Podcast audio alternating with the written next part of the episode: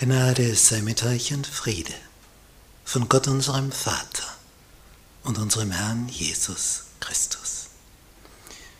Wir studieren das biblische Buch Daniel, Lektion 4.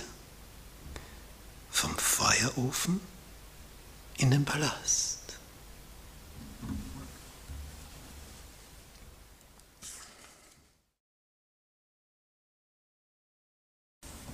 Das goldene Bild. Der König hat also diesen Traum gehabt, der König Nebukadnezar von Babylon, über dieses Bildnis mit vier verschiedenen Metallen und wo dann die Füße aus Eisen und Ton bestehen. Das am Ende zerschmettert wird und der große Stein wird ein Weltreich.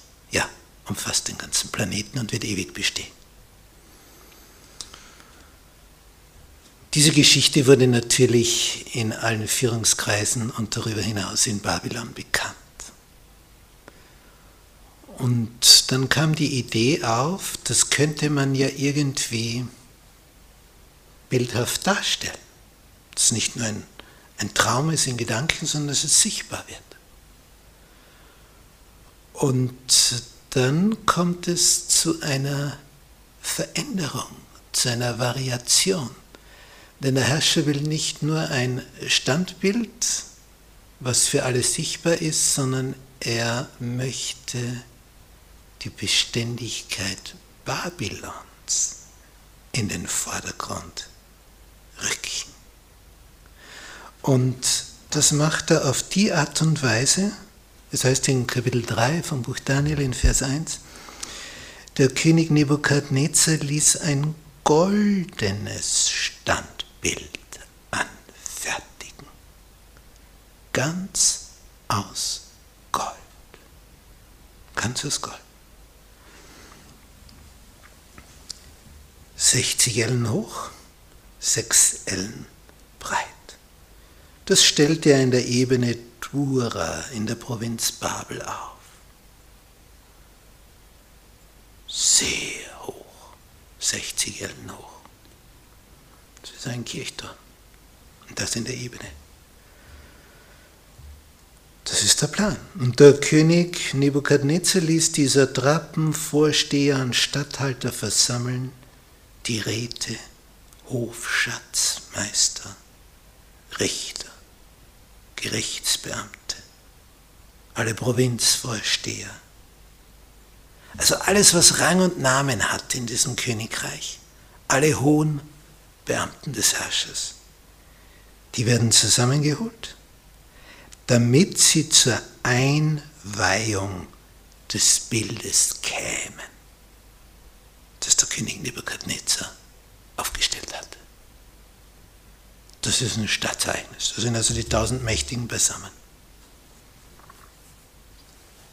Interessanterweise ist es jetzt auf einmal ganz aus Gold. Vorher war ja Gold, Silber, Bronze, Eisen. Und jetzt ist es ganz goldig. Warum das? Nun, der Traum des Herrschers war Babylon forever. Das heißt, Babylon für immer. Das soll nie mehr untergehen. Und meine Dynastie, meine Familie soll herrschen. Sohn, Enkel, Urenkel, Urenkel und so weiter. Soll nie mehr aufhören. Wie bei den Habsburgern in Österreich. 600 Jahre lang an der Spitze der Macht. Weiter, immer weiter. Das war der Traum. Das heißt, der Traum des Nebukadnezar in seinem Gehirn, aber nicht der Traum, den Gott ihm geschickt hat über die Zukunft. Denn da wurde Babylon abgelöst von Persien und Persien von Griechenland und Griechenland von Rom, wie wir hier auf den Karten sehen. Griechenland und Rom. Und diese Veränderung, diese Variation, die drückt den Willen des Herrschers aus. Und trotzdem wird Babylon weiter bestehen und nicht untergehen. Trotzdem, wir werden sehen.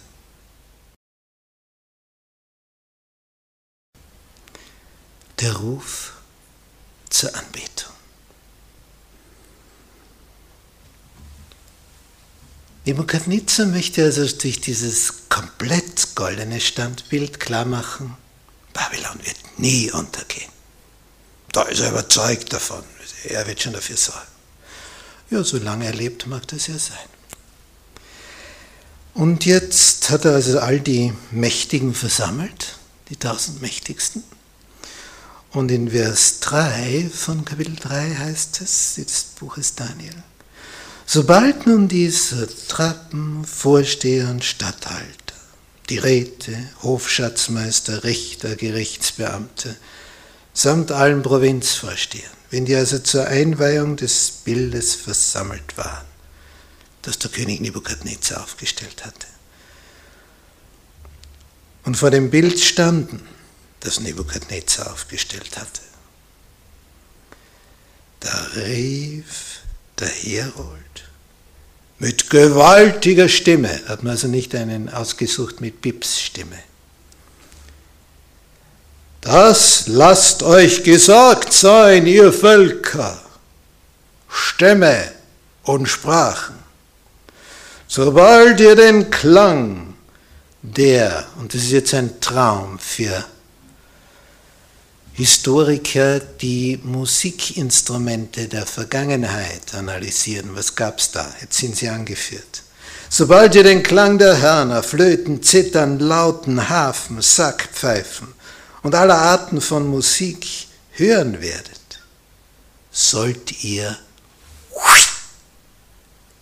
niederfallen. Das ist der Punkt. Und das goldene Bild anbeten, das der König Nebukadnezar aufgestellt hat. Das sollt ihr tun. Klang der Musik, alle flach auf der Erde. Und damit auch jeder weiß, dass man diesem Befehl unbedingt nachkommen sollte, wird hinzugefügt in Vers 6, wer aber nicht niederfällt und anbetet, der soll augenblicklich in den glühenden Feuerofen geworfen werden. Also hier die Knie zu beugen ist angebracht, sonst beugt man sie nie mehr. Also die Sache ist klar. Wenn die Musikkapelle spielt, dann liegen wir flach. Der Herrscher will es so. Totale Untertänigkeit. Er ist der Boss und alle anderen haben zu gehorchen. Der Künstler Maximilian Jantscher aus Österreich hat dieses, diese Szene so mit Farben auf die Leinwand gebracht.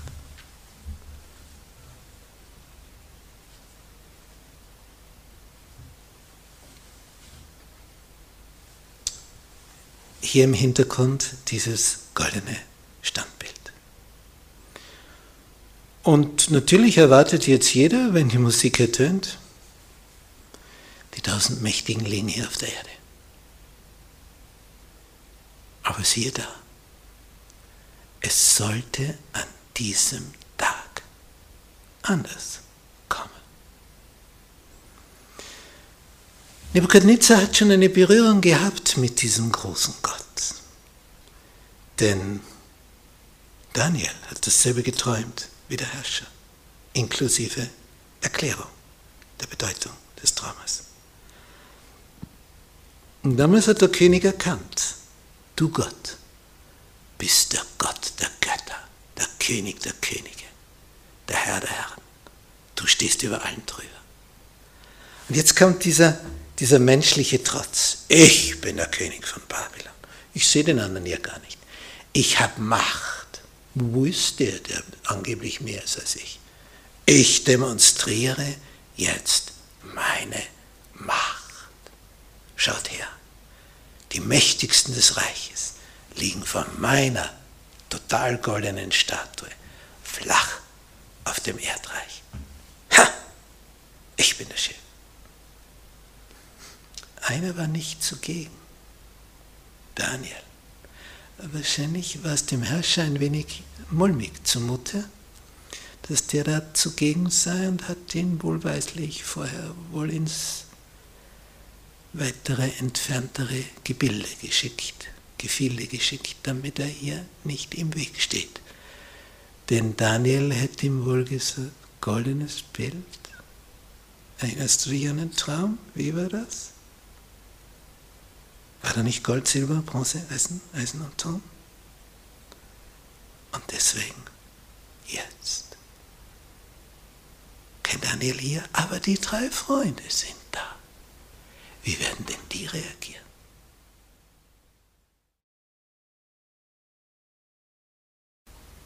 Die Feuerprobe.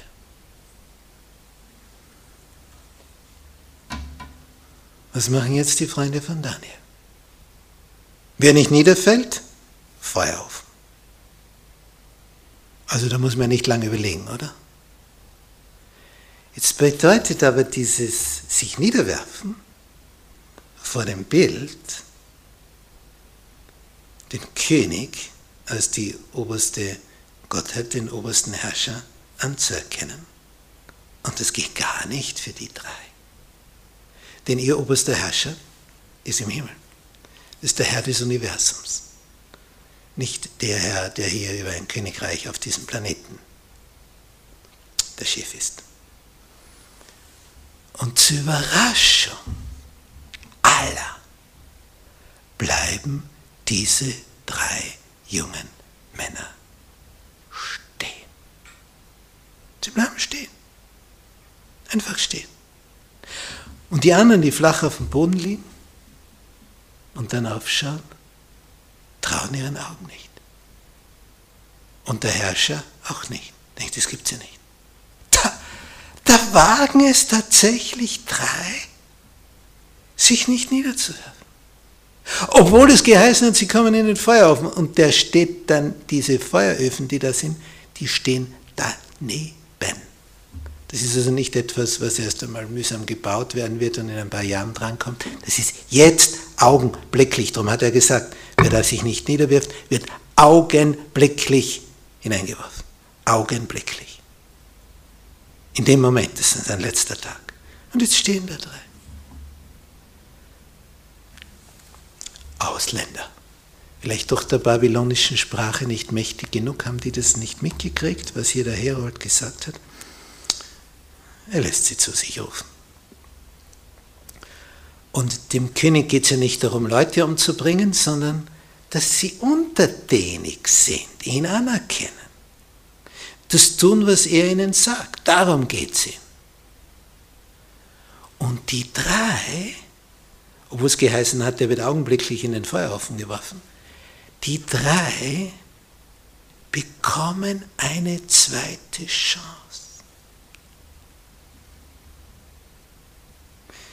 In den zehn Geboten heißt es im zweiten, das heißt, dir kein Bildnis machen, weder von dem, was oben im Himmel, noch von dem, was unten auf Erden ist.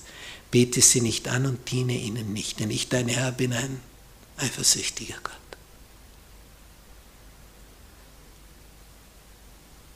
Und die werfen sich nicht nieder. Und jetzt kriegen sie eine zweite Chance. Als der Herrscher sie vor sich holt, cremigem Zorn. Es ärgert ihn, dass das nicht gleich funktioniert hat. Und da steht in Vers 14, Nebukadnezar ergriff das Wort und sprach zu ihnen. Shadrach, Meshach und Abednego. Das sind aber jetzt die babylonischen Namen, nicht die hebräischen. Geschieht es vorsätzlich? Dass ihr meinen Göttern nicht dient? Ist es Absicht? Und das goldene Bild nicht anbetet, das ich habe aufrichten lassen? Ist das Trotz? Ist das Rebellion? Nun, Und jetzt die zweite Chance. Wenn ihr bereit seid. Sobald ihr den Klang, und jetzt kommen wieder die schönen Musikinstrumente, der Hörner, Flöten, Zittern, Lauten, Harfen und Sackpfeifen und aller Arten von Musik hören werdet, niederzufallen bereit seid? Und das Bild anzubeten, das, ist, das ich gemacht habe, dann ist gut. Wenn ihr es aber nicht anbetet, ist jetzt die zweite Chance, sollt ihr augenblicklich, das hat es vorher schon geheißen, in den glühenden Feuerofen geworfen werden. Und dann kommt ein Satz dazu, und den hätte er sich lieber ersparen sollen. Denn der Herrscher sagt, kraus, sprecherisch, wer ist der Gott, der euch aus meiner Hand erretten könnte? Ha! Als Mose und Aaron vor dem Pharao in Ägypten erschienen. Und Mose sagte, Gott ist mir erschienen, lass unser Volk ziehen sagt der Pharao. Wer ist der Gott, dass ich ihm gehorchen müsste? Punkt. Ihr zieht nicht. Dann kommen die zehn Plagen. Dann sagt der Herrscher selber, geht. Wer ist der Gott? Dann hat er den Gott kennengelernt. Und als hier Nebukadnezar sagt, wer ist der Gott, der euch aus meiner Hand erretten könnte? Jetzt hat er den Bogen überspannt. Jetzt hat er eine Grenze überschritten. Er legt sich mit Gott an. Sagt, das möchte ich sehen. Ob es einen Gott gibt, der das kann. Der Gott konnte einen Traum dem Daniel schicken und der kann auch aus dem Feuer retten. Wie reagieren jetzt die drei auf die zweite Chance?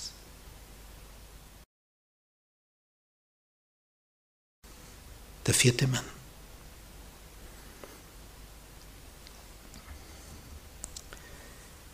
Die drei haben also jetzt eine zweite Chance. Jetzt ist es schwieriger als beim ersten Mal. Denn da war schon angedroht, ihr kommt in den Feuerofen, wenn er nicht am Boden liegt. Jetzt kriegen sie noch eine aller, aller, allerletzte Chance.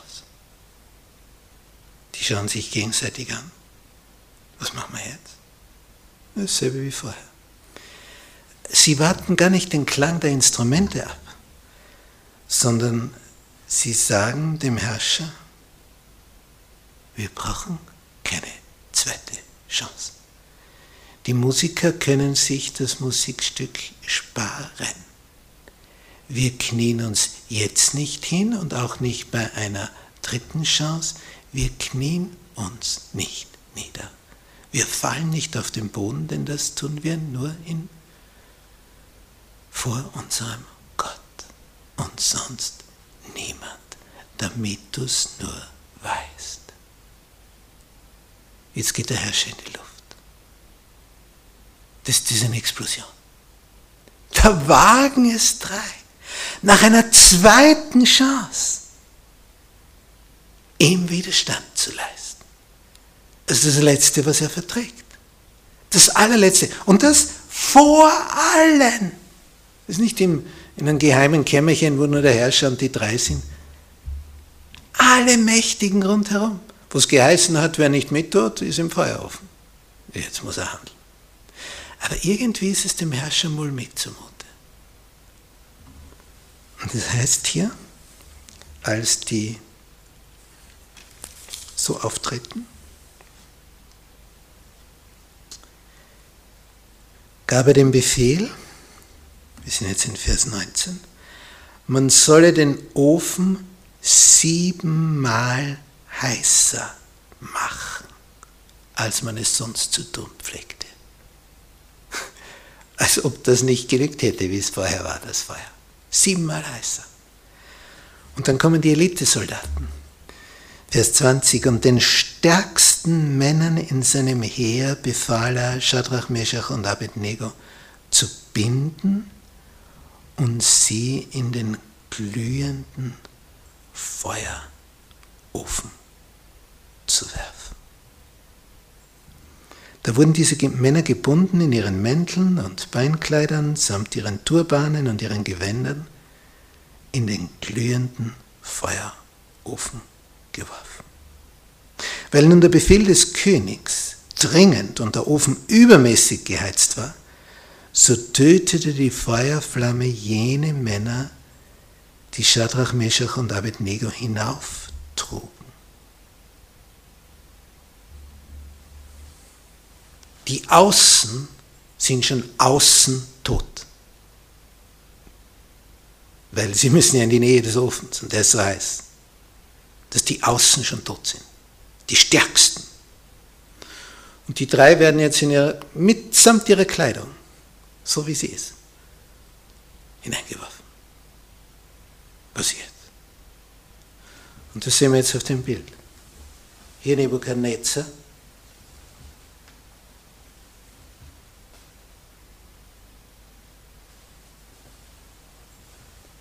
Was ist da? Der vierte Mann. Nebuchadnezzar schaut, schaut seine Nächsten an, um ihn herum, und sagt, Moment, haben wir nicht drei ins Feuer geworfen? Ja, ja, sagen die. Ich sehe aber vier, seht ihr auch vier? Und der vierte, der sieht aus wie ein Sohn der Götter. Denn von Daniel hat er schon alle angehört, über den Sohn Gottes.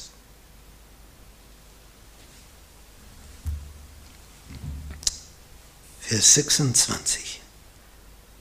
Darauf trat Nebukadnezar vor die Öffnung des glühenden Feuerofens. Was sagt er? Shadrach, Meshach und Abednego, er nennt sie alle bei Namen, ihr Knechte Gottes des Allerhöchsten, er weiß genau, wer die sind, tretet heraus und kommt her. Da kamen Shadrach, Meshach und Abednego aus dem Feuer hervor. Unversehrt. Darauf versammelten sich die Satrappenvorsteher, Statthalter samt den Räten des Königs. Sie schauten diese Männer an. Könnt ihr euch vorstellen, wie die diese über deren Leiber das Feuer keine Gewalt gehabt hatte. Ihre Haupthaare waren nicht versenkt, ihre Kleider waren unverändert.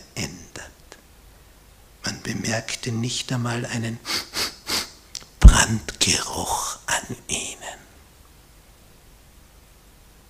So war das.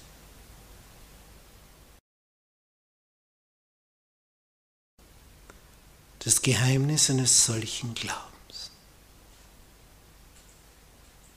Das sind Geschichten. Also das Buch Daniel ist faszinierend auf jeder Seite. Da haben drei Männer den Mut, die sind jung, haben eine glänzende Karriere in Babylon hingelegt. Die, die sind die Chefs über die Provinzen in Babylon. Also die haben einiges zu verlieren. Die haben schöne Häuser, sind ihre Familien, die haben einen guten Lohn. Es fehlt ihnen an nichts. Sie haben es geschafft. Sie gehören zur Top-Elite, zur Upper Class, zur höchsten Schicht. Darum sind sie hier auch eingeladen. Nur die Höchsten waren da zugegen. Nebukadnezar möchte alle auf Linie bringen. Und dann leisten die Widerstand und riskieren, dass sie in jungen Jahren im Feuer umkommen. Sie gehen gewissermaßen freiwillig ins Feuer. Ja, sie schlagen sogar die zweite Chance aus. Sogar diese. Ja, was jetzt? Warum waren die dazu in der Lage? Also wie sie hier vom Sohn Gottes geehrt werden, dass hier Jesus plötzlich selber dabei steht, damit denen nichts passiert. Und da merkt man, wer Jesus ist. Er steht im Feuer, neben ihnen. Und das Feuer, wo ist das Feuer? Es ist da, aber es hat nicht die versengende, vernichtende Kraft. Obwohl siebenmal heißer eingeheizt worden ist, sodass die Knechte, die Soldaten, die die drei hineingeworfen haben, umkamen außen umkamen. Was war mit diesen drei? Im Hebräerbuch, Kapitel 11 im Neuen Testament, ist das die Schriftrolle, die Paulus geschrieben hat. Da spricht er über den Glauben, über das Vertrauen von diversen biblischen Gestalten. Er macht so einen Gang durch die Bibel. Mittendrin hört er auf und sagt, die Zeit wäre zu lang, so viel Pergament gibt es gar nicht, dass man das alles aufschreiben könnte. Über jeden sagt er ein, zwei Sätze von diesen Gestalten. Von den ersten großen Glaubenshelden. Über Abraham, Josef, Mose und wie sie alle heißen. Diese vertrauensvollen Beziehungen, die diese Männer und Frauen hatten. Das war es. Und Paulus drückt das ja sehr vornehm aus in diesem Brief. Er beginnt damit, was Glaube ist. Glaube ist etwas ganz, ganz Besonderes. Es ist aber der Glaube, dieses Vertrauen, eine feste Zuversicht auf das, was man hofft. Und eine Überzeugung von Tatsachen, die man nicht sieht. Nicht heute in unserer Welt der Technik, da unsichtbare Wellen zuhauf zugegen sind. Wir sehen sie nicht. Aber trotzdem sind sie da, sonst würden unsere Mobiltelefone zum Beispiel nicht funktionieren. Sie sind unsichtbar vorhanden. Vorhanden, aber nicht sichtbar. Und so gründet sich der Glaube auf Tatsachen, obwohl nicht sichtbar. Dieses Vertrauen zu Gott. Die sterben lieber, diese drei, bevor sie Gott verunehren. Und als der Herrscher da sagt, lasst sehen, wer der Gott ist, der euch erretten könnte, stellen sie klar, er kann's. Das ist überhaupt kein Thema. Der kann uns erretten. Ob er es machen wird, wissen wir nicht. Aber ob es nun tut, dass er uns errettet oder ob er uns umkommen lässt, die Macht hat er auf jeden Fall. Das heißt, sie haben keine Ahnung, ob sie das überleben werden und die Wahrscheinlichkeit ist natürlich wesentlich größer, dass du im Feuer umkommst, als dass du lebend rauskommst, oder? Wenn schon die Soldaten, die sie hineinwerfen, außen tot sind. Also das Feuer war echt. Es war echt siebenmal heißer als sonst. So hat Nebukadnezar seine besten Leute verloren. Seine stärksten Soldaten. Und die blieben unversehrt. Das ist Glaube. Das ist Vertrauen zu Gott. Das ist es, was wir brauchen.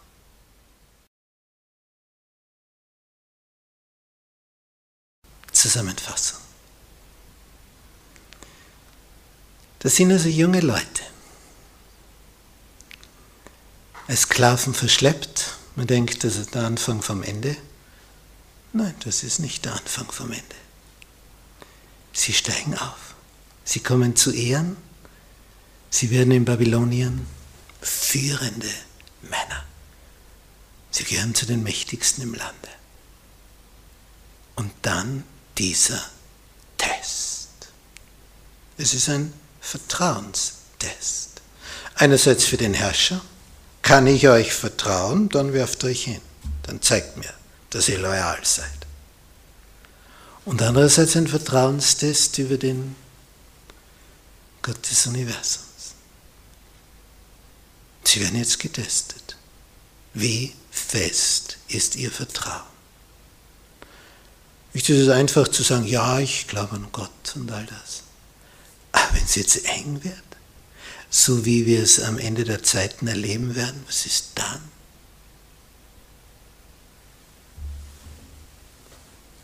Es ist ein Unterschied, über Armut zu reden und arm zu sein.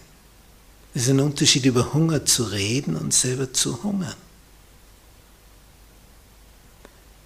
Es ist ein Unterschied, über Glauben zu reden oder dann Glauben, Vertrauen zu bekunden, wenn es dir an den Kragen geht. Dort wird das Ganze echt. Ich denke da zurück an die Zeit als Lehrer an der öffentlichen Schule. Ich hatte durch das Bibelstudium den Sabbat erkannt. Und damals musste jeder Lehrer im Staatsdienst auch an Samstagen unterrichten, an Sabbaten. Und dann erklärte ich meinem Schulleiter, das ist mir nicht mehr möglich. Ich möchte meinen Gott ehren und den Samstag, den Sabbat, als Ruhetag halten. Und dann wurde mir klar gemacht, ja, das kannst du schon machen, aber dann bist du entlassen, durch ein Disziplinarverfahren gekündigt wird. Das ist klare Dienstverweigerung. Nun, ich kam nicht am Sabbat nach vorheriger Ankündigung, obwohl ich hätte kommen müssen.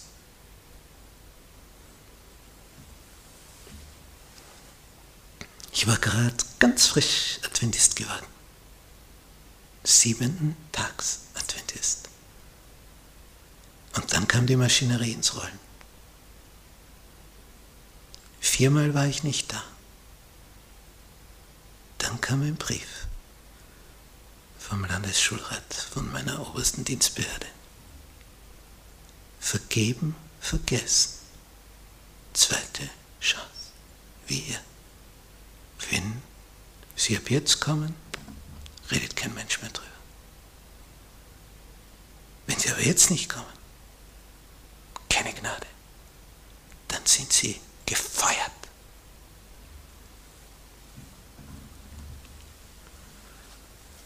Und es dauerte dann eine Weile, bis das alles so weit ging.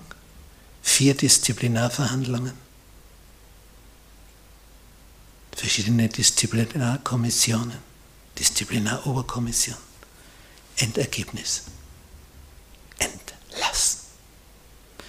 Berufung an den obersten Gerichtshof in Österreich, Verfassungsgerichtshof, von meiner Seite Berufung. Ich berufe mich auf Gewissensfreiheit. Ich fühle mich in meinem Gewissen gebunden. Denn Gott gebietet, gedenke des Sabbattages. Wer ist höher? Das österreichische Gesetz oder das Gesetz Gottes. Was ist höher? Und die obersten fünf Richter in Österreich, die Verfassungsrichter, der oberste österreichische Gerichtshof, hat es nicht gewagt, gegen das Gesetz Gottes zu handeln. Die Urteile waren, alle vorigen, vier Urteile, damit erledigt. Und ich war wieder im Staatsdienst als Lehrer. Gott wollte, dass ich es noch eine Weile bin. Bis er mir dann klar gemacht hat, jetzt kannst du selber gehen, von dir aus, nicht gezwungenermaßen. So wurde ich dann Pastor und Lehrer von Privatschulen. Es ist schön zu sehen, wie der Höchste agiert.